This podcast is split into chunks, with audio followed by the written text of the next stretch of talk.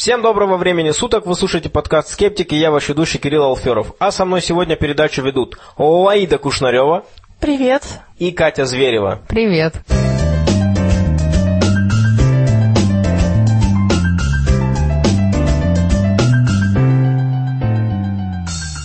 То, что сейчас у нас лето дает о себе знать, раньше нас обычно бывало по 5, иногда даже по 6 человек, сейчас, как правило, еле набирается 3, это, конечно же, связано с тем, что лето, все отдыхают, все в разъездах, но, тем не менее, мы собираемся для того, чтобы делать подкаст, и сегодня у нас 25 июля – и, кстати говоря, несмотря на то, что скептики отдыхают, псевдонаука не отдыхает. Враг не дремлет. Враг не дремлет. Проводятся постоянные семинары. Как раз именно летом люди выезжают на всякие поездки для того, чтобы э, поговорить с гуру, для того, чтобы пройти семинар по какой-нибудь псевдо-парапсихологии. Э, И поэтому, как никогда, подкаст летом скептически нужен. И вот мы здесь, друзья, для вас – кроме этого подкаста мы также проводим регулярные встречи в Москве, а также в Екатеринбурге, в Уфе и теперь даже в Санкт-Петербурге уже устраивается вторая встреча.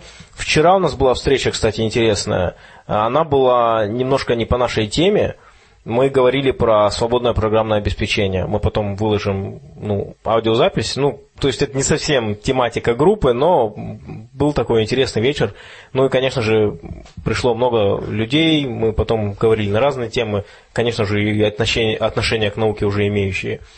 Ну а сегодня, я думаю, мы можем с вами э, начать с того, что э, поговорить про письмо, которое нам пришло. Э, в прошлом подкасте как-то до него руки не дошли, а сейчас мы можем на него ответить. Э, нам, нам написал один из слушателей, э, спасибо за интересные подкасты.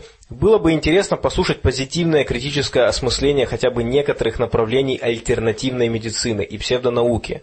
То есть предположить, что что-то есть и попытаться основу найти. Есть ли хотя бы в некоторых из них рациональное зерно, обычно забытое как противниками, так и сторонниками этого направления – Гомеопатия – просто воздействие малыми дозами, без памяти воды. Акупунктура – ну хотя бы воздействие на нервные центры. Интересно посмотреть, как вполне достойные направления со временем из-за трудоемкости и удобства подделки становятся шарлатанством. Также интересно послушать о таких заблуждениях, как завышенные ожидания и поиск панацеи. И он задает еще один вопрос. Э, если бы вам было нужно прибегнуть к какому-то виду альтернативной медицины, что бы это, скорее всего, было бы, и как бы вы определяли что подобное лечение повышает вероятность успешного лечения? Вот э, такой вопрос. Ну, на самом деле здесь много вопросов. Я думаю, можно начать с первого. А, то есть позитивное критическое осмысление хотя бы некоторых направлений альтернативной медицины. Ну, в гомеопатии есть, как сказать, зерно истины в том, что они используют какие-то вещества, которые на самом деле являются лекарствами, которые на самом деле лечат. Вопрос в том, что в, гом... в гомеопатии при их разведениях просто в самом лекарстве не, может не оказаться тех самых молекул, которые должны лечить. И, ну, поэтому смысла искать в этом рациональное зерно я не вижу. Надеяться на чудо, но если в вас попадет одна молекула лекарственного вещества, то вряд ли она сможет вас вылечить. Ведь все-таки у всех лекарств есть рекомендуемая дозировка. Ее же взяли не с потолка. Эти дозировки сильно больше дозировок, которые есть в гомеопатии. И, соответственно, одна молекула вас не спасет ни от какой болезни. Собственно говоря, концепция гомеопатии состоит э, в том, что вы используете маленькие дозы для того, чтобы лечить что-то. Более того, там на самом-то деле концепция даже немножко другая.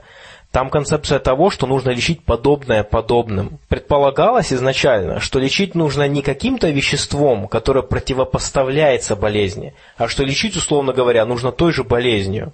То есть вот уже первое противоречивое такое парадоксальное утверждение. Второе парадоксальное утверждение, что чем больше разбавлять что-то, тем более действенным оно будет, тем более эффективным.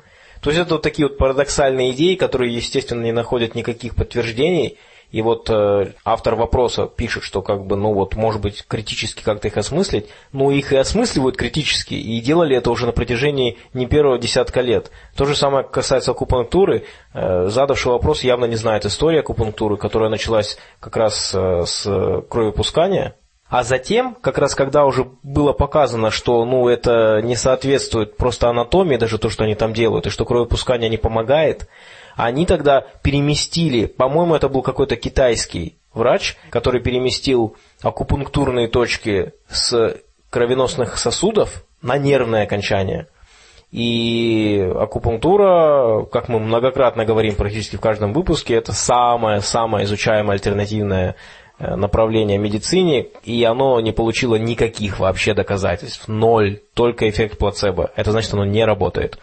Э, поэтому, когда... Тут, кстати говоря, интересно, обратите внимание, в вопросе содержится по сути предпосылка, что если мы что-то критикуем отрицательно, ну, то есть говорим, что оно не работает, то подразумевается, что мы делаем это не на основе того, что оно не работает, а просто потому, что вот мы решили покритиковать отрицательно. А теперь давайте покритикуйте положительно. Мол, что как будто бы в каждом вопросе можно найти плюс и минус. Хотя на самом деле есть некоторые вопросы, в которых ну, либо только минус, либо только плюс. Например, мы крутимся вокруг Солнца, а не наоборот. И это все равно, что сказать, ну вот смотрите, вы рассказали про то, что мы крутимся вокруг Солнца, а вот теперь вы могли бы дать какие-то минусы этой теории? Ну, нет, не могли бы. Ну, как бы это работающая теория, которая все корректно предсказывает. Нет, ну смотри, плюс гомеопатии в том, что она не вредит, по сути-то. Раз доза вещества ма- маленькая, она ни помочь не может, ни навредит. Единственное, что если ты лечишься только гомеопатией, ты можешь запустить свою болезнь, это да. Но само лекарство само по себе вреда не несет, и это уже хорошо. Гомеопатия. Нет побочных эффектов 1796 года. Ну и прямых тоже. Да, но вот косвенные есть, конечно, да, то есть человек, конечно, который на это полагается. Кстати, интересно, что э, гомеопатия, под гомеопатией очень часто понимается ведь не только вот такое разведение веществ.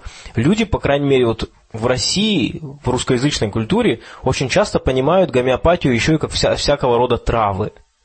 И человек ходит к гомеопату, э, этот прием на что похож? Он приходит к врачу, его, ему начинают задавать вопросы очень подробные. Причем вопросы, которые, как правило, не имеют никакого прямого отношения к болезни, которая мучает человека – задаются вопросы, что вы едите, какие цвета вам нравятся, какую музыку вы слушаете, что вот там, может быть, что-то спрашивают конкретно уже и про медицинские состояния. И затем на основе этого человеку выписывают какие-то специфические травы.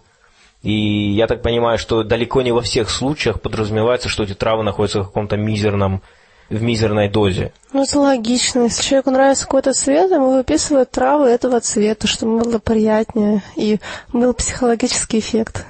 То есть ответ, что, естественно, мы смотрим на так называемые альтернативные медицинские направления, ну, под мы подразумеваю, в смысле, человечество, научный мир.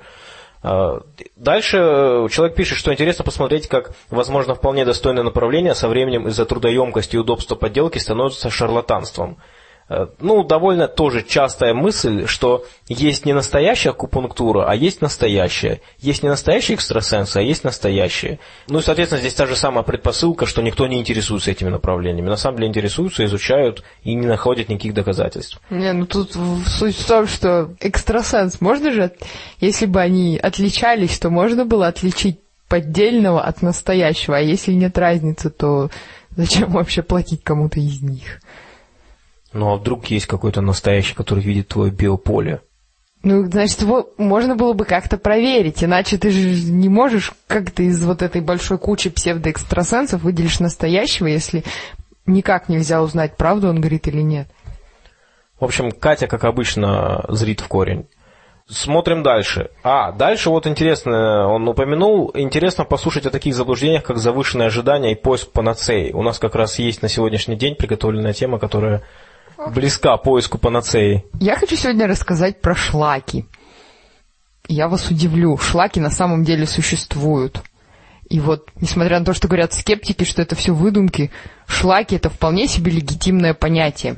Ведь мы знаем, что шлаки это стекловидные или каменистые застывшие массы, которые являются побочным продуктом при плавке руды в металлургических печах. И несмотря на то, что все любители альтернативной медицины говорят, что шлаки это вредно, я вам скажу, что это очень полезно, потому что их используют в строительстве зданий и дорог. Из них делают минеральную вату, шлаковую пемзу. Это позволяет делать безотходное производство, экологичное, как любят все эти странные люди из альтернативного мира. Отлично. Друзья, теперь мы знаем, что когда вам говорят о том, что ваш организм нужно очистить от шлаков, вы должны сразу вспоминать... Доменную печь да. металлургическую. Шахтеров, перемазанных сажей. А теперь перейдем все-таки к насущной проблеме и о тех самых мифических шлаках, которые якобы есть в нас.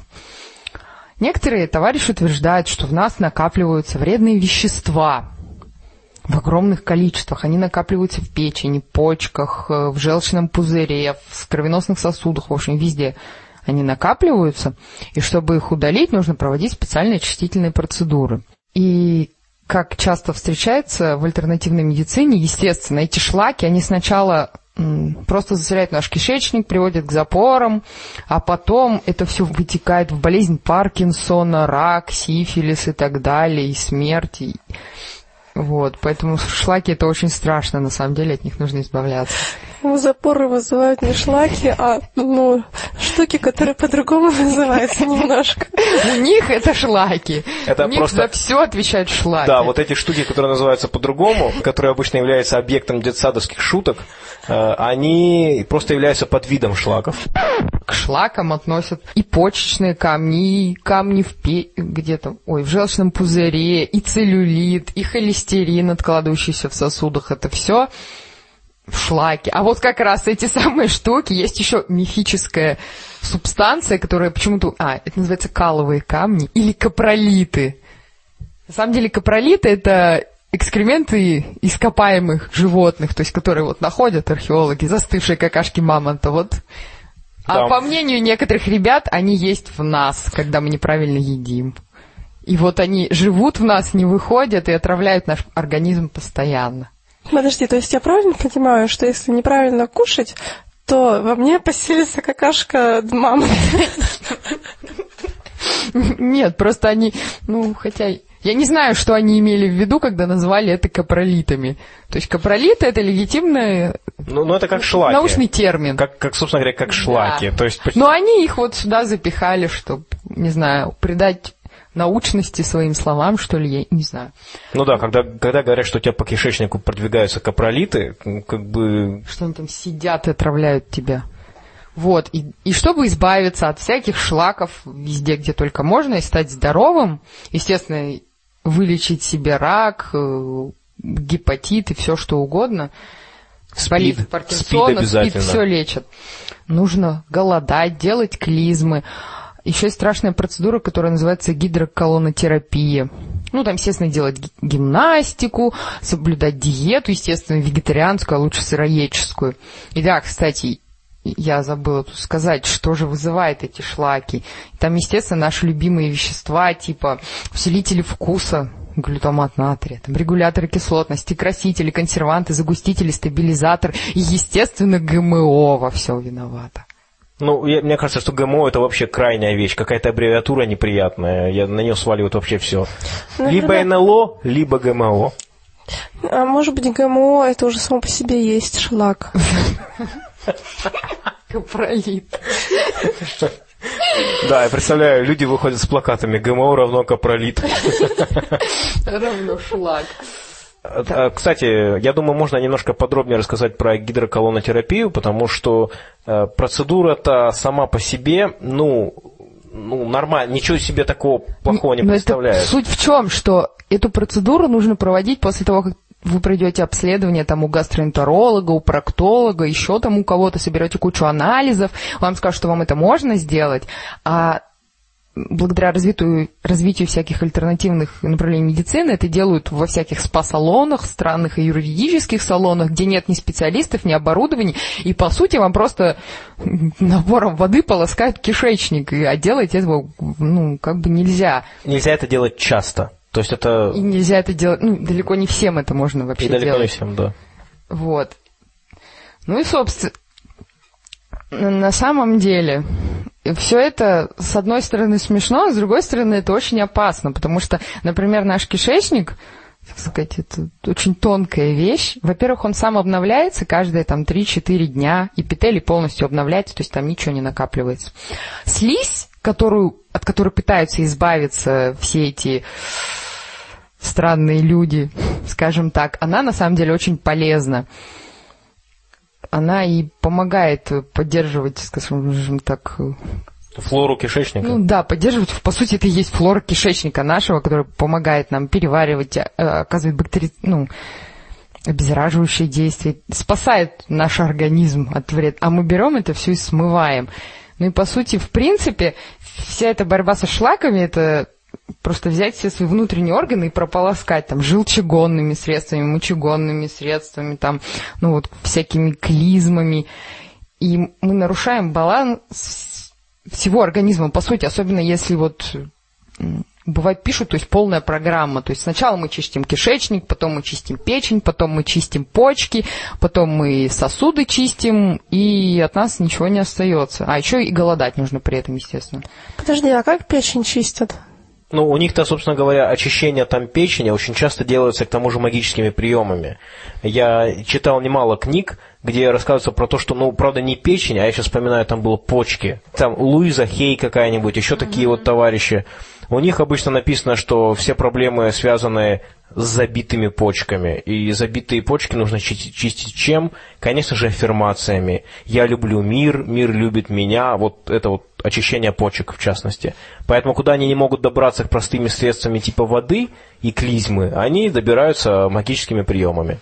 Я даже себе представила такую картину, как человек вот повторяет эти добрые слова, и все вокруг него расцветает, появляется радуга, а его почки, они как, ну, начинают улыбаться и тоже становятся волшебными, радуются, и все камни из них исчезают, и все болезни уходят. Ну, на самом деле, если бы они лечились только аффирмациями, это было бы неплохо. Но, например, когда люди без рецепта употребляют мочегонные средства, это тоже опасно, так же, как и клизмы делать. Потому что, например, мы, если вымываем, так сказать, все из почек, мы нарушаем баланс натрия и калия в своем организме. Это приводит к болезням, к проблемам с сердцем, к мышечным судорогам, спазмам, опять же, к запорам, от которых они пытаются избавиться. То есть, по сути, пытаясь спасти свой организм, люди его вообще разрушают полностью.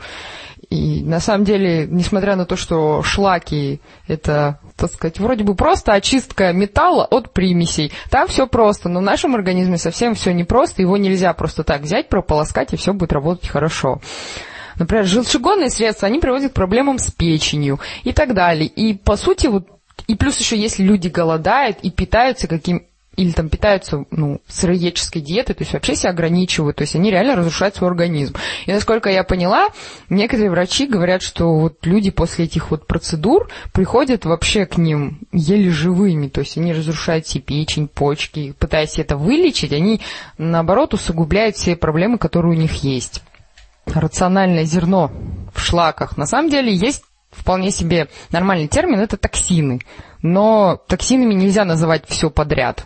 Так сказать, у, у человека есть какой-то обмен веществ, и вот и продукты этого обмена веществ накапливаются в больших количествах, это и есть токсины. То есть они начинают уже наносить какой-то вред организму но это не всеобщее действие, это какое-то локальное действие. То есть накапливается один, одно какое-то вещество, и, соответственно, от него, только от него нужно избавляться. Но это будет какое-то уже локальное воздействие, а не полное промывание организма и всех органов внутренних. Ну, например, вот камни в почках. Но если у человека камни в почках, то ему не надо трогать желчный пузырь, не надо трогать кишечник. То есть надо как-то аккуратно именно на почке вот именно убирать вот эти камни в почках.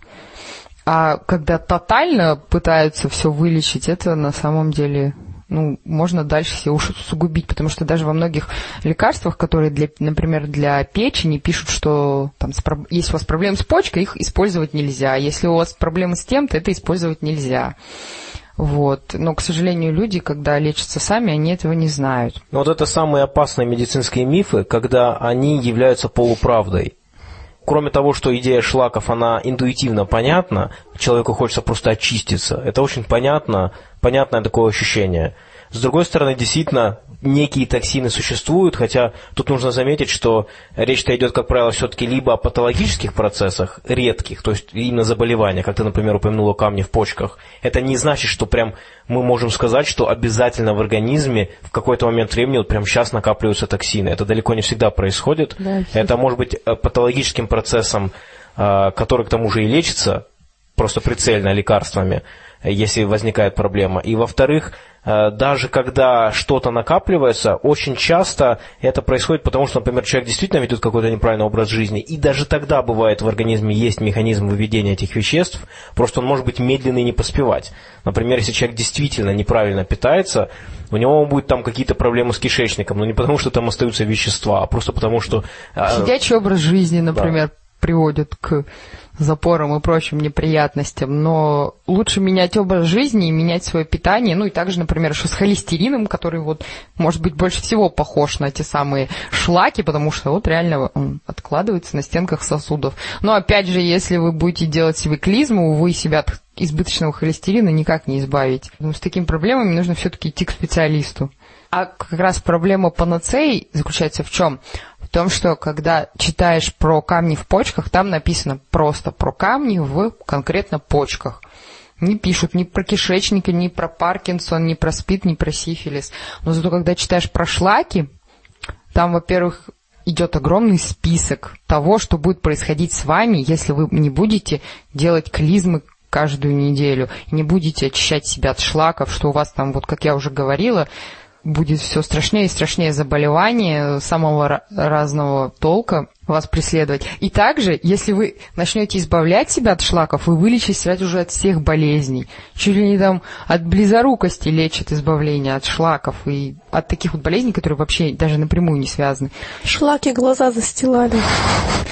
Ну, Просто, просто это еще одна опасность такой теории, что это подкупает, что человек вот видит, о, я всего лишь почищу кишечник и избавлюсь от остеохондроза, там, я не знаю, целлюлита. Целлюлит, кстати, тоже это все шлаки, естественно, и надо делать клизму, чтобы не было целлюлита.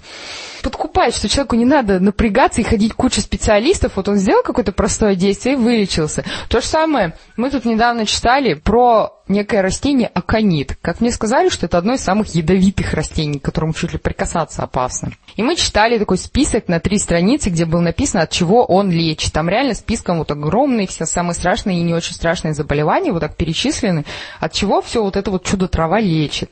Естественно, вот люди прочитают, они у себя все найдут, вот эти все свои заболевания, не поймут, зачем мне тратить кучу денег на разные лекарства, ходить по врачам, если я могу попить вот этой травы, и она все ли вылечит мне. В общем, панацеи не существует.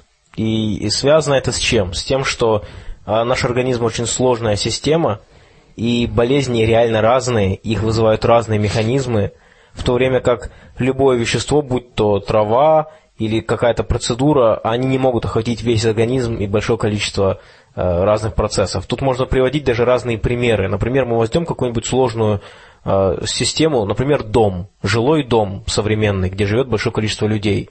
Предположим, что в доме прохудилась крыша, есть тараканы и плохо работает канализация.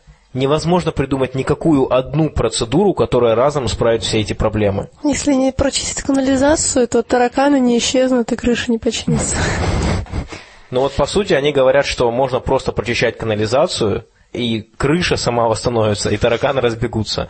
Но при этом это же известное положение восточной медицины, что организм целостный, вот это первое подкупающая концепция, которая опять-таки является полуправдой. Ну да. То есть непонятно, что подразумевается под понятием целостность организма. То, что он связан, ну да, можно сказать, но в каком смысле вы это понимаете? Далеко не в том смысле, что э, человека болит голова, значит его нужно ткнуть в плечо и голова пройдет. Вот обычно это понимается на таком магическом уровне, что можно парадоксальным образом лечить одно, а вылечиваться будет другое. А это очень любят вот как раз вот во всех этих альтернативных. Самое интересное, это же Окей. тоже полуправда, потому что, э, ну, например, э, когда у человека плоскостопие, у него могут быть проблемы с почками. То есть это из-за того, что когда ты ходишь при плоскостопии, у тебя смещаются и тазовые кости и так далее, то есть внутренние органы как-то перемещаются, это может отразиться на их работе. И это тоже как бы такой бонус. Голова может болеть, потому что больший удар идет на стопу. Ну, то есть, например, то же самое, ну вот реально, и то есть это тоже получается полуправда. И, по сути, это вылечив плоскостопие, можно очень сильно помочь всему остальному организму. Но это один такой пример но нельзя говорить наоборот, что вылечив голову, можно вылечить плоскостопие и так далее. Просто вот такие примеры того, что это на самом деле полуправда и что-то в этом есть, они очень сильно подкупают, и сложно переубедить человека в том, что ну, нельзя одной травой вылечить сразу все свои заболевания. Ну, давайте, может быть, перейдем к такому любопытному вопросу, очень неоднозначному, который был задан этим же слушателям, что если бы э, вам пришлось использовать какую-то альтернативную медицину, то к какому вы бы виду альтернативной медицины прибегнули бы, и как бы вы определяли, что подобное лечение повышает вероятность успешного излечения? Ой, какую-нибудь там ароматерапию или цветотерапию или еще что-нибудь такое, чтобы все вокруг меня бегали и ублажали всячески. А, вот, ну есть же какая-нибудь секс-терапия, наверное, Я тоже хотела сказать тантрический секс. Ну да, но, но если попытаться, если попытаться более или менее серьезно ответить на этот вопрос, то я бы сказал, что во-первых, э, в вопросе уже подразумевается, что альтернативная медицина обязательно будет повышать или может повышать вероятность лечения, и вообще, что термин альтернативная медицина имеет смысл. А, по сути, альтернативная медицина, которая работает, это просто медицина. Это утверждение, которое уже знаменито в скептических кругах по всему миру, потому что, ну, это правда. Не, на самом деле я могу сказать, в каком случае, когда альтернативный... Если мы берем какую-нибудь психотерапию и психиатрию, например, там депрессию и так далее, и так далее. Вот в таком случае, реально, если у человека депрессия, если он сам не поверит в то, что ему нужно лечиться, что у него депрессия, то она не пройдет. То есть здесь, ну, то есть тут нужно себя, по сути, уговаривать реально, иначе она не поможет, потому что ничто извне не поможет справиться человек вот с этим барьером. То есть каким... либо он подсаживается таблетки раз и навсегда, либо он работает сам над собой, и по сути в этом тоже есть какой-то эзотерический подтекст, вот эти там аффирмации и так далее. Но я бы не сказал, что, что это псевдонаучно или эзотерично, потому что аффирмации сами по себе могут иметь на человека влияние. Проблема всех этих аффирмаций в альтернативной медицине, типа как у Луизы Хей, состоит в том, что она дает этим аффирмациям слишком большой масштаб влияния. Если человек себе повторяет, ну кому-то поможет, кому-то нет, но в целом настрой себя на положительную волну естественно работает. Конечно. Ну, он... это тоже, скажем, это хотя бы какое-то отношение имеет к эзотерике. Я не знаю, когда мне нужно было бы прибегнуть к альтернативной медицине. То есть, если бы для альтернативной медицины мы понимаем медицину без доказательств, и у которой не доказано ну, то, что она работает, я бы никогда к ней не прибегал. Ну, ни в какой ситуации. А зачем, если оно не работает? Другое дело, что бывают ситуации, когда есть какое-то лечение, пока еще не подтвержденное контролируемыми экспериментами. Такие ситуации бывают. Более того, бывает, когда после этого лечение оказывается реально доказанным и работает. Случается в медицинской практике, и на самом деле не так-то уже редко, когда многие идеи отрабатываются на пациентах. Это, естественно, позволительно делать только тогда, когда лечение заведомо не вызывает никаких побочных эффектов. Мне казалось, чуть ли мы не в прошлом выпуске говорили, или, может быть, я это на встрече где-то упоминал, а, по поводу того, что когда хеликобактер пилори, бактерию, которая живет у нас в желудке, ее врач, который обнаружил Барри Маршалл, ну, который обнаружил связь гастрита с этой бактерией, и в том числе и с влиянием ее на язву желудка, он своим пациентам давал антибиотики. А, он, естественно, проверял на то, что пациенту вообще можно было давать антибиотик, а если можно, то антибиотик, в принципе, у человека, у которого в остальном здоровый организм, он не несет особого, особой проблемы. И поэтому он как бы проверял такую гипотезу практически на медицинской практике. Но это было позволительно, потому что это, э, здесь нет никакой опасности пациенту.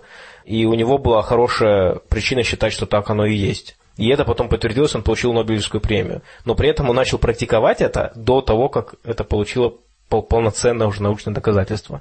И пришел консенсус. Поэтому только к таким альтернативным методам. И люди так и делают. Когда человек болеет раком или еще какой-то неизлечимым заболеванием, бывает, что ему предлагают пройти какое-то экспериментальное лечение в совершенно легитимной научной обстановке, просто потому что нужно на ком-то это лечение тестировать, и у человека все равно ему нечего терять. Поэтому такие случаи бывают. Только вот в этом случае, я думаю, разумный человек, который придерживается научного мировоззрения, скептик может вообще как бы вот так вот мыслить. Так что, ну, в любом случае, благодарим за вопросы, потому что очень интересные вопросы были.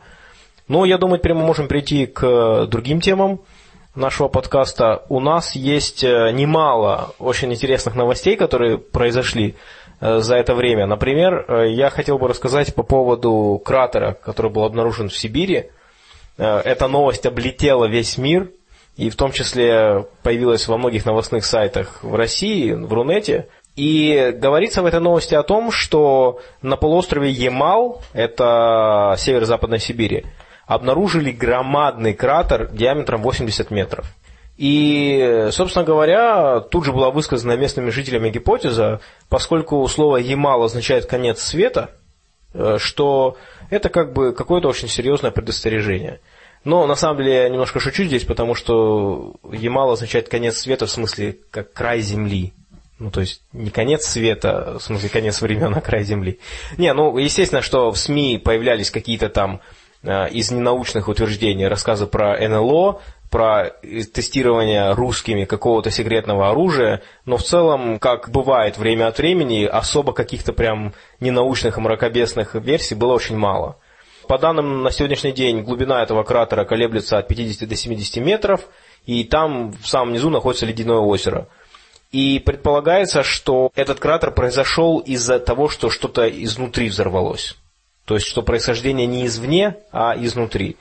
Э, предполагается, что мог взорваться газ, метан, например, и что это может быть связано с глобальным потеплением, с какими-то эффектами, связанными с этим.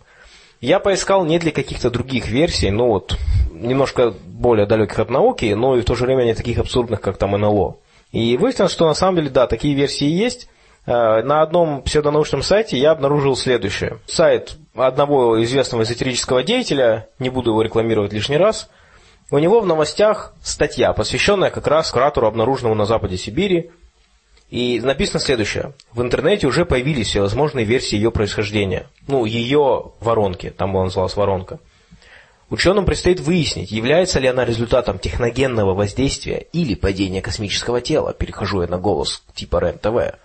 Обратите внимание, что и дается сразу ложная дилемма. Вот, то есть интеллектуальная нечестность с первого предложения фактически – то есть является ли она результатом техногенного воздействия или падения космического тела? Ребят, а какие-то другие варианты нет?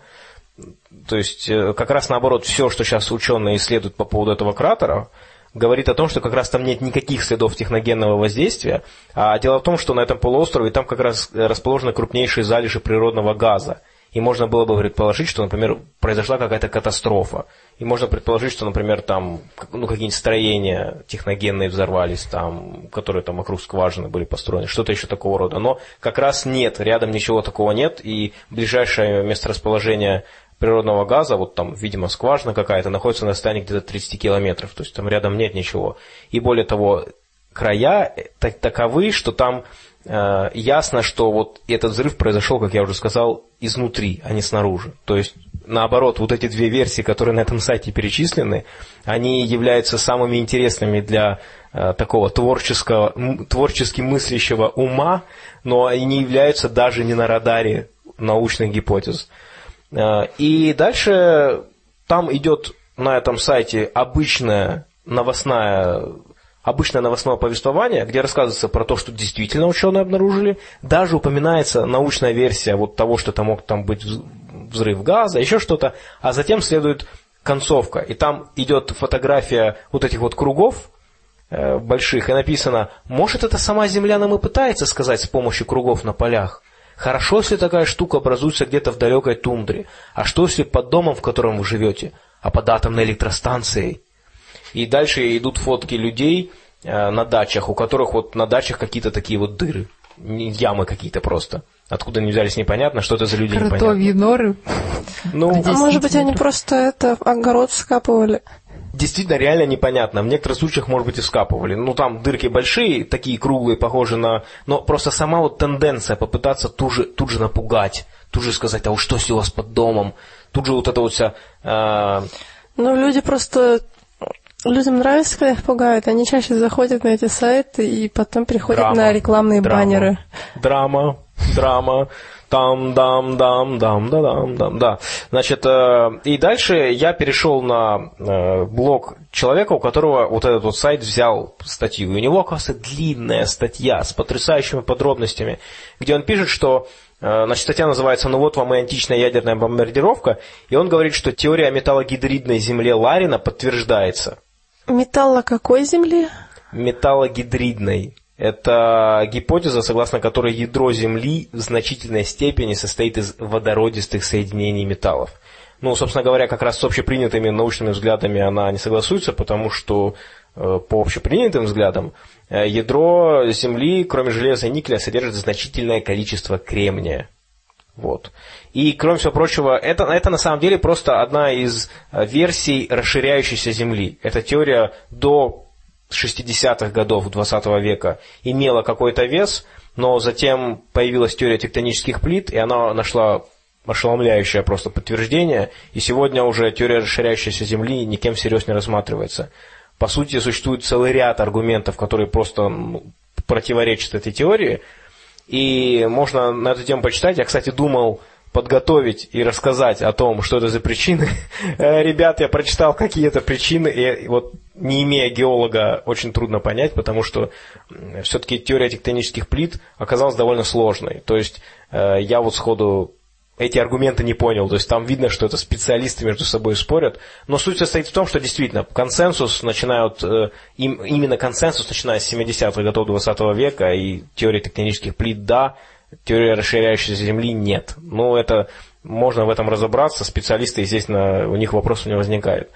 А, но что интересно, я вот э, всегда с большим любопытством обращаю внимание на то, как различные псевдонаучные деятели или просто люди, которые противопоставляют себя культуре, обществу и, конечно же, официальной науке, как они любят вот этот вот прием выискивания каких-нибудь забытых теорий, например, теория эфира – вот если теория расширяющейся Земли, там много сложных терминов, и теория в свое время даже была вполне легитимной, то есть это не то, что там была там псевдонаучная теория, она была легитимной, но ее трудно было проверить, еще не было тех инструментов по измерению, когда они появились, то теория была опровергнута.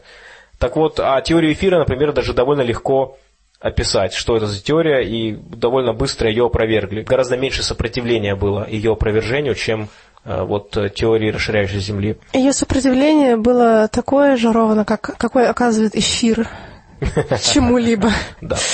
И вот эти люди, они любят ухватиться за такую забытую теорию, причем очень любят, чтобы это был кто-нибудь какой советский ученый, в данном случае Ларин, который действительно провозглашал эту теорию, э, и сказать, что вот, вы знаете, все-таки она нашла подтверждение Причем, что значит нашла подтверждение? Посредством одного события, естественно, наука так не работает. И тем, что вы найдете какой-то один факт, который будет считаться аномальным, это не значит, что всю теорию надо перечеркивать теперь, брать какую-то давно опровергнутую теорию и провозглашать теперь, что вся наука э, значит, догматично отказывается от этого.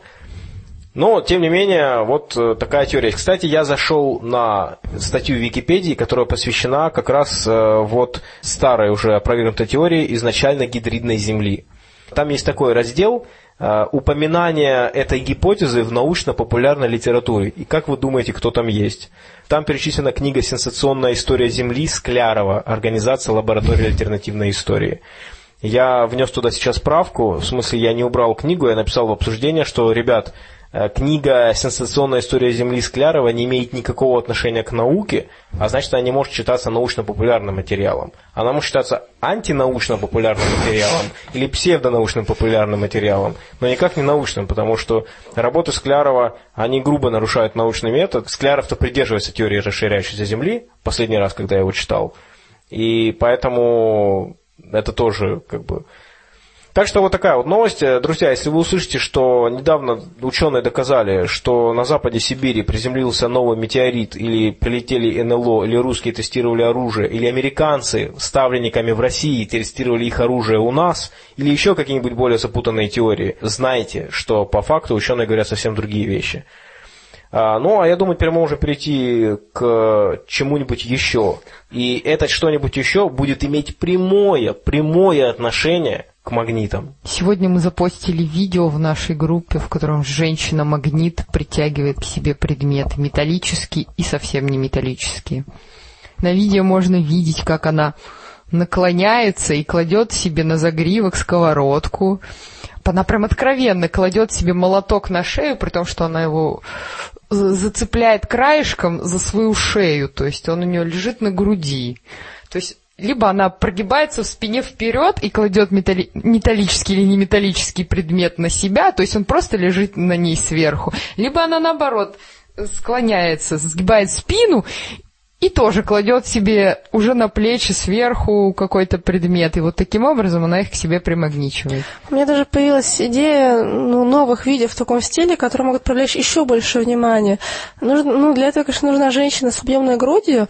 Нужно взять лифчик пушап, надеть его на себя и в ложбинку между грудями напялять какие-нибудь предметы. Они будут очень здорово держаться, и все это заглавить женщина, магнит. И ролик наберет гораздо больше, гораздо больше просмотров, потому что он сам будет притягивать как магнит просто глаза зрителей. Это вообще одна из таких забавных разновидностей паранормальных заявок, когда человек якобы может притягивать все предметы. Странная заявка, кстати, вот, э, что только люди не придумают, лишь бы показать, что есть какие-то у них экстрасенсорные способности. Как правило, это можно увидеть в таком виде. Стоит человек, ну, если фотографии вы видите вот таких вот людей, и у него на груди висят ложки, вилка там, а, но если внимательно на них посмотреть, Тут даже не клей используется. Какой там клей? Человек просто чуть-чуть наклонен назад, и этого достаточно, если у него кожа просто, ну, э, не сухая.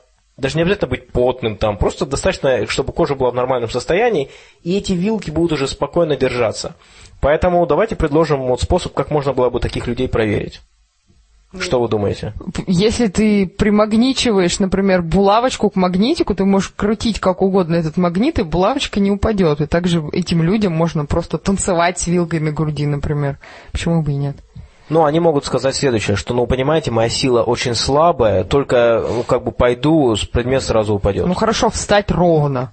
Там женщина просто откровенно наклоняет голову и себе вот на загривок кладет сковородку. Ну, ё-моё, я то же самое сейчас могу пойти и сделать. Все могут. Да, и можно, в принципе, такой же способ опровержения предложить. Просто сказать, сделайте то, что не может сделать другой человек. Ну, кстати, это вариант. А я видел, как э, так опровергали следующим образом. Человеку грудь посыпали тальком. И тогда у него даже под каким углом уже ничего не держалось, потому что просто сразу кожа становилась сухой, и все эти вилки, и тем более гораздо более крупные предметы, я видел, как такие люди там утюг себе приделывают, еще что-то, как эти предметы просто тогда падают вниз уже, и человек не может удержать их. Вот интересно, как утюг держится? А, ну, э, утюг держится примерно так же на самом деле. Если утюг сам по себе не наполнен водой и не очень тяжелый, вот представьте, вы ставите этот утюг себе, он сухой, все сухое, и вот он как бы немножко прилипает к коже, и даже если чуть-чуть, ну, позволить ему э, наклоняться, то он просто будет оттягивать кожу и при этом не падать. И при определенном балансе это вполне этого ну, можно Ну да, это всего лишь баланс. Там можно посмотреть выступления всяких цирковых эквилибристов, которые там ставят стул, на него тумбочку, на него еще что-то, на него еще какой-то валик, и стоят же, то есть это кажется нереальным, но они стоят, а тут просто люди наклоняются и ставят на себя утюг. Кажется, это гораздо менее удивительно. Я бы сказал, что это вообще не удивительно. Но там был еще один забавный момент. Она говорила следующее. Она говорила, что смотрите, чтобы вы не думали, что у меня тут клей какой-то, ну, хотя мы и не думаем, а, но а, говорит, что э, чтобы вы не думали, я вот беру полотенце и протираю свое лицо, грудь, вот она вот прям протирает шею, вот, вот я тщательно протерла все это дело. И кто-то в комментариях очень точно заметил, да, а предметы вы не протирали, а может у вас клей на предметах. Так что, а, ну и там э, в комментариях на самом деле были вопросы, которые меня немножко удивили. Несколько людей сказали, да, зачем вы это все запостили, как бы, зачем мы об этом говорим? И, друзья, меня немножко удивляют такие комментарии. Может, многие, кто слушает, и не стали бы такие комментарии оставлять. Но в любом случае хотелось бы поднять эту тему, потому что уже не первый раз бывает, когда либо мы пишем какую-то статью, связанную с скептицизмом, либо мы постим какие-то ролики, либо мы комментируем кого-то. Обязательно появляется кто-то, кто говорит, а зачем вы это делаете? Ну, как бы и так все понятно. Ребят, не всем понятно, во-первых. Это, это первое. Действительно, не всем бывает понятно. Не все об этом знают. Во-вторых, даже когда мы об этом знаем, это бывает очень интересно посмотреть с точки зрения того, чтобы понять, как мыслят эти люди. Потому что вот эта женщина на видео, которая приделала к себе предметы, я запросто могу поверить, что она действительно считает, что у нее сверхспособности. То есть я думаю, это замечательный способ ближе придвинуться к пониманию мышления таких людей. Это все равно это интересное изучение человеческого характера, человеческого мышления. И мы этим и занимаемся. И, кроме всего прочего, когда мы смотрим на такие видео, мы тоже, в общем-то, тренируем все критическое мышление. Потому что мы, например, задумываемся, так, а что здесь не так? Почему мы считаем, что это неправильно? Почему это неубедительно?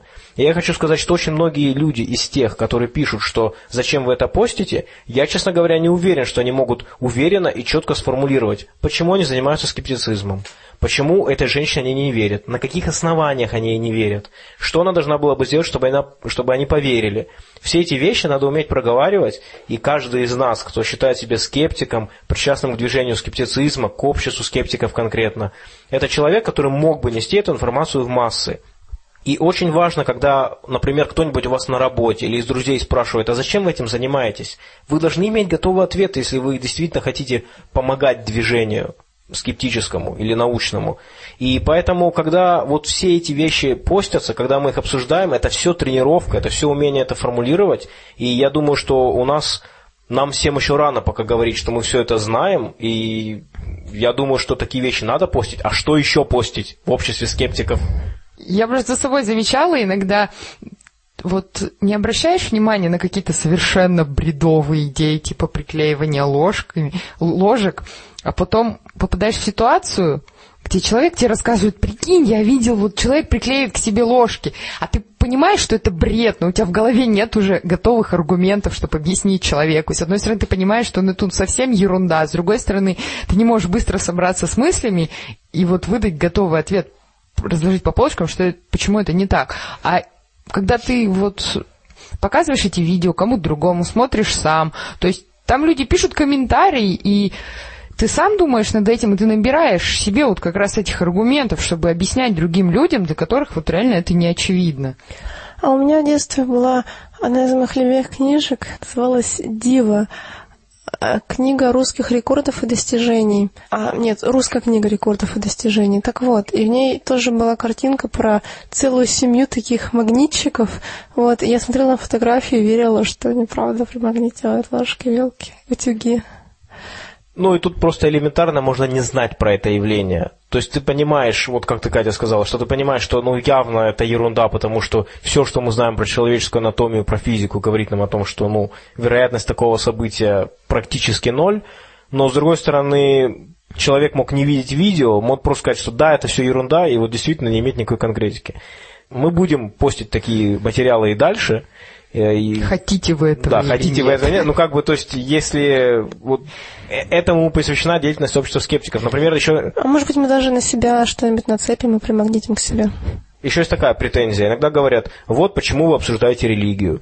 И опять-таки у человека в голове некий образ того, что если человек провозгласил себя скептиком, то он обязан обсуждать только НЛО, привидения и ложки. А, ну и часть людей тоже ложки не любит, видимо, они хотят, чтобы мы обсуждали что-то еще нет никакого правильного образа скептика.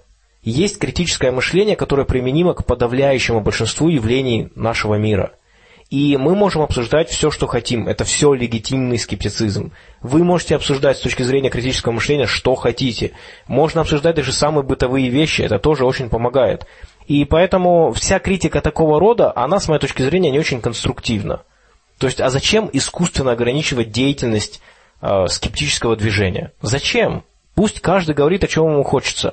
И про религию, кстати говоря, корректно говорят очень немногие. Очень мало аргументов я слышу, очень мало я слышу блогов, где просто рассказывают о том, почему надо или не надо верить, какие бывают, какая бывает аргументация. Это я все вижу очень в большом количестве на Западе и практически не вижу у нас. Поэтому надо сказать, что антирелигиозно, или точнее пронаучная риторика в свете религии, она очень редка, и поэтому этого тоже не хватает.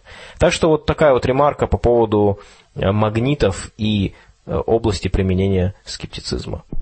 Читая какие-либо научные статьи или сообщения о исследованиях, в том числе попытки исследовать паранормальные явления, э, время от времени можно встретиться с термином «статистическая значимость». Что же он обозначает? Ну, грубо говоря, можно сказать, что статистическая значимость какого-либо результата, то есть термин относится к какой-то закономерности, к какому-то научному результату, который выражается некоторой закономерностью. И статистическая значимость этого результата – это мера уверенности в том, что он получился не случайно. Дело в том, что когда мы производим какое-то естественно-научное исследование, то, ну, вообще любое исследование, где есть эксперимент, то мы не можем а, вот в этом эксперименте достичь идеальных условий, там, исследовать какого-нибудь а, ну, там, шарообразного коня в вакууме идеального. У нас всегда есть какие-то всякие разные факторы, шумы, так сказать, влияние которых тоже нужно учитывать. То, что вот мы никогда полностью этих ну, побочных каких-то воздействий не избавимся. И для того, чтобы быть уверенными, что результат эксперимента является именно ну, вот, подтверждением там, какой-то той закономерности, который, которую мы пытаемся этим экспериментом доказать, а не просто так случайно звезды сложились, что вот выпало вот так вот в результате случайных воздействий. Вот. Для этого и придумано понятие статистической значимости. В принципе, вся математическая статистика, она об этом. Она о том, как, как бы, ну, найти вот закономерности в море случайностей. Математически статистическая значимость выражается числом, которое также называется уровнем значимости или P-уровнем. И его тоже можно увидеть в научных статьях, к чему равна его величина. Стандартное его значение это 10%, 5%, 1 и 0,1. Например, если P-уровень написано равен 5%, э, это означает, что имеется 5% вероятность того, что найденная закономерность в эксперименте является лишь случайной особенностью данного, данной выборки или данного, данной конкретной постановки эксперимента. То есть, чем ниже она, тем лучше? Да, совершенно верно. Чем ниже P-уровень, тем меньше вероятность того, что э, закономерность получилась случайно. Ну, то есть получается, что сам термин статистическая значимость, он немножко не интуитивен, потому что мы подразумеваем, что статистическая значимость должна быть выше, а получается, что она должна быть ниже по определению. Ну да, то есть чем ниже уровень значимости, это так называемый, тем меньше вероятность того, что мы получили результат случайно. Ну, то есть просто, видимо, исторически сложившееся название, которое не очень, э, ну, вот в нашем бытовом понимании не очень в этом смысле удачно. Ну, собственно говоря, статистическая значимость термин действительно очень расхожий в паранормальных исследованиях, и хотелось бы поговорить немножко на тему очень знаменитого в кругах паранормальных учреждения, которое называется Принстонская инженерная лаборатория аномальных явлений. Uh, Princeton Engineering Anomalous Research Lab, PAIR, которая вот пишется PR по английскими буквами. Эта замечательная лаборатория фигурирует в большом количестве материалов, которые вы можете найти в Рунете. И а, эти материалы обычно говорят о влиянии мыслей на случайные процессы. Я хочу вначале коротко рассказать про эту лабораторию. Лаборатория была открыта в 1979 году при Принстонском э, университете. Это действительно очень серьезный, хороший университет. И просуществовала эта лаборатория 28 лет, друзья. То есть за это время по всему миру успело смениться порядка 200 поколений блох. Вдумайтесь в это. Пока блохи множились, изучались паранормальные явления. И что же за эти 20 лет было изучено? 28, практически 30. 30. Что было изучено за эти 30 лет? Какие были получены проверяемые результаты? Ну, никакие. А, Все дело в том, что я хочу отдельно сказать по поводу парапсихологии. Можно задать вопрос, а что такое парапсихология? Вроде как человек готовностью скажет, да, это там какая-то псевдонаука, но парапсихология любопытна тем, что она крайне отличается от, например, какой-нибудь, ну, прям совсем псевдонаучной дисциплины, типа там экстрасенсорики. Потому что что такое экстрасенсорика? Экстрасенсорика – это псевдонаучная деятельность, когда никакой науки там нет, только голословное утверждение. Парапсихология отличается от этого. А потому что парапсихология, она изучает сверхъестественные явления научными методами. Вот, по крайней мере, концепция именно такая. Это принципиальное отличие от просто псевдонауки. То есть они стараются реальные научные методы применять к сверхъестественным явлениям. Соответственно, проблем у концепции парапсихологии две. А первая проблема это что изначально принимается существование сверхъестественных явлений, когда доказательств эмпирических у этих явлений недостаточно. И, как правило, у любой научной дисциплины объект ее изучения, он ну, должен быть просто очевиден. Или он должен быть отлично эмпирически доказан.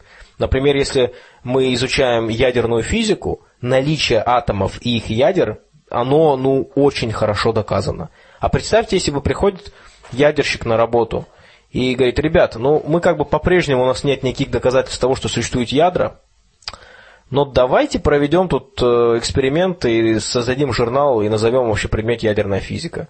Вот это выглядит примерно так. Или там молекулярная химия, когда мы даже не знаем про то, что существуют молекулы. Вот это на этом уровне. Тем не менее, я думаю, что исторически это принималось вообще во внимание, потому что люди просто были готовы именно научные методы применять. И поскольку очень часто у людей не было полной информации по поводу этих явлений, и звучало это хорошо и интересно, то почему бы не сделать это? Вторая, собственно говоря, проблема парапсихологии состоит в том, что эти материалы изобилуют просто плохой наукой. То есть это и плохая постановка экспериментов, и попытка манипуляции данными, и использование конспирологических теорий как метод защиты своих результатов. То есть это просто стандартный набор, такой букет, как говорят иногда. Знаете, говорят, у вас букет заболеваний, а здесь как бы у вас букет псевдонаучных симптомов. Ваша дисциплина представляет из себя букет псевдонаучных симптомов, да. Тем не менее, целый ряд вот таких вот заведений был совершенно официально открыт в 20 веке, но, к сожалению, за 100 лет фактически изучения парапсихологии было получено ноль доказательств вообще существования парапсихологических явлений, всех этих сверхъестественных. Поэтому, а, значит, что делала конкретно эта лаборатория? Эта лаборатория, она использовала такие приборы, как, например, аппаратные генераторы случайных чисел, чтобы исследовать воздействие мысли на распределение случайных величин. Более того, они использовали даже механические устройства. У них вот было такое устройство, где из одного резервуара вниз в 19 ведерок падали шарики. Типа там, как от пинг-понга или что-то такого рода. Маленькие шарики. И когда они падали, там находились такие штырьки на их пути. И они ударялись об штырьки, и было совершенно непонятно, куда они упадут, влево или вправо. Таких штырьков было много, и в результате этого процесса было неясно, куда упадет шарик. Если мы используем большое количество шариков, то, по идее, они должны как-то, согласно Гауссову распределению, как-то там падать. Потому что они падали из одного отверстия центрального, и, соответственно, они могли попасть, ну, как бы, либо прямо под это отверстие, либо влево, либо вправо. И ожидалось, что будет некое такое распределение. Но затем в эксперимент вводили дополнительное условие, а точнее не условие, а объект, а именно человека, который мыслью воздействовал. И от человека требовалось хотеть, друзья мои, хотеть, чтобы шарики падали, например, в основном налево или в основном направо. Использовалось 10 тысяч пластиковых шариков, э, как я уже сказал, 19 корзин, и ожидалось, что случайность будет, если будет примерно 50 на 50. Ну, то есть, что 50 шариков будет на левой стороне, примерно 50 на правой. И они нашли, что на самом деле при присутствии человека было легкое смещение, очень маленькое, очень маленькое, на грани статистической значимости вообще, э, вот этих вот э, шариков. Кстати говоря, по поводу статистической значимости, вот мы рассказали по поводу того, что это такое, э, когда статистическая значимость считается достаточной? Ну, это зависит от решения конкретной вот группы ученых, которые проводят эксперимент, от области, в которой он проводится, от возможностей, потому что не всегда можно провести ну, эксперимент настолько, ну, с настолько большим, например, количеством испытаний, как хотелось бы. Вот они, видимо, посчитали эту статистическую значимость. Кстати говоря, в сети есть все их статьи, это можно почитать. И они вот вроде бы как бы, они провели 3393 опыта, у них было 25 операторов, то есть людей, которые хотели. Вот. Э, то есть, кстати, вы можете все запомнить, если вы чего-то хотите, значит вы оператор. Вот как бы такой результат. Естественно, что проблема этого результата состоит в том, что, во-первых, он оказался невоспроизводимым, то есть попытки воспроизвести результат не привели к какому-то достойному результату. И, во-вторых, это настолько маленький был эффект, настолько он там, я же говорю, настолько на уровне допустимой статистической значимости, то есть еще чуть-чуть, и уже результат не отличить от просто случайности. Это всегда такой звоночек, что если эффект настолько мал, причем на большом количестве экспериментов. Каждый раз, когда мы видим такого рода результаты, это свидетельствует либо о том, что эффекта нет, либо о том, что он практически мал, пренебрежимо мал. И, кроме всего прочего, здесь тогда возникает сразу повышенный интерес к тому, а как они обрабатывают данные. И выясняется, что по их же опубликованным статьям такой статистически значимый результат можно получить только если смотреть на все эти 4000 экспериментов.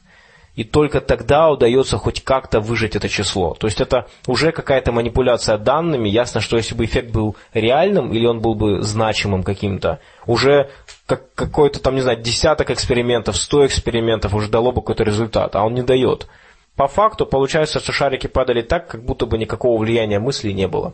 В Рунете есть очень популярная статья, посвященная как раз вот, это, вот этой лаборатории аномальных явлений – где рассказывается про этот опыт, где рассказывается про опыт, связанный с некой лампой, где какие-то квантовые эффекты наблюдались, э, там те же самые, та же самая проблема с результатами. И также эта лаборатория знаменита тем, что она основала проект Global Consciousness Project. По-моему, мы даже когда-то в каких-то выпусках рассказывали про него. Там суть состоит в том, что используются как раз вот эти вот аппаратные генераторы случайных чисел, которые расставлены по разным местам мира – и затем они смотрят, влияют ли какие-то большие возмущения, события какие-то на распределение случайных величин. Их идея состоит в том, что большие эмоциональные всплески людей влияют на реальность, и что можно вот таким образом получить какие-то данные. Проблема их подхода принципиальная, просто научная методологическая ошибка состоит в том, что они все, весь такой анализ делают задним числом. Видите проблему? Ошибку техасского снайпера.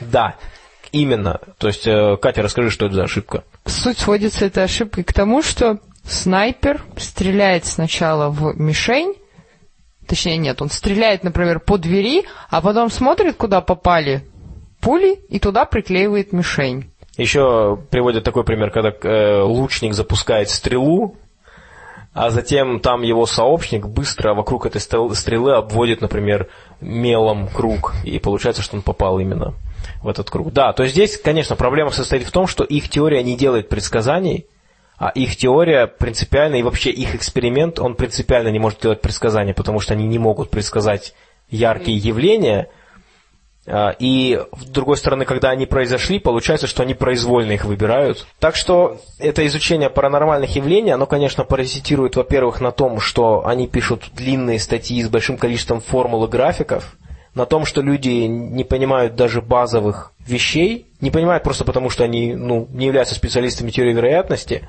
и потому что надо, чтобы больше людей слушало наш подкаст в результате работа выглядит очень научно, а по факту там настолько серьезные методологические ошибки, что, естественно, никто в научном мире как-то всерьез воспринимать эти исследования не может.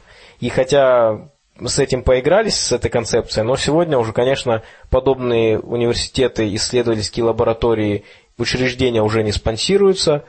Университет Принстона, он вообще сказал, что это просто стыд был, и очень, хотя, опять 28 лет, но, тем не менее, сейчас уже это все закрыто, и, конечно, эта лаборатория теперь нашла свое место в интернете и в других каких-то, может, у них даже есть какое-то там помещение, но уже не имеющее отношения к академическим структурам каким-то. А, ну что ж, я думаю, на этой замечательной ноте можно и подвести итог нашего сегодняшнего выпуска, так что всем большое спасибо за внимание. Не бойтесь ГМО, берегите свой кишечник. Всем до свидания. Ой, мне надо придумать какую-то шутку про статистическую значимость, но я решила оставить это слушателям как домашнее задание. Всем до свидания.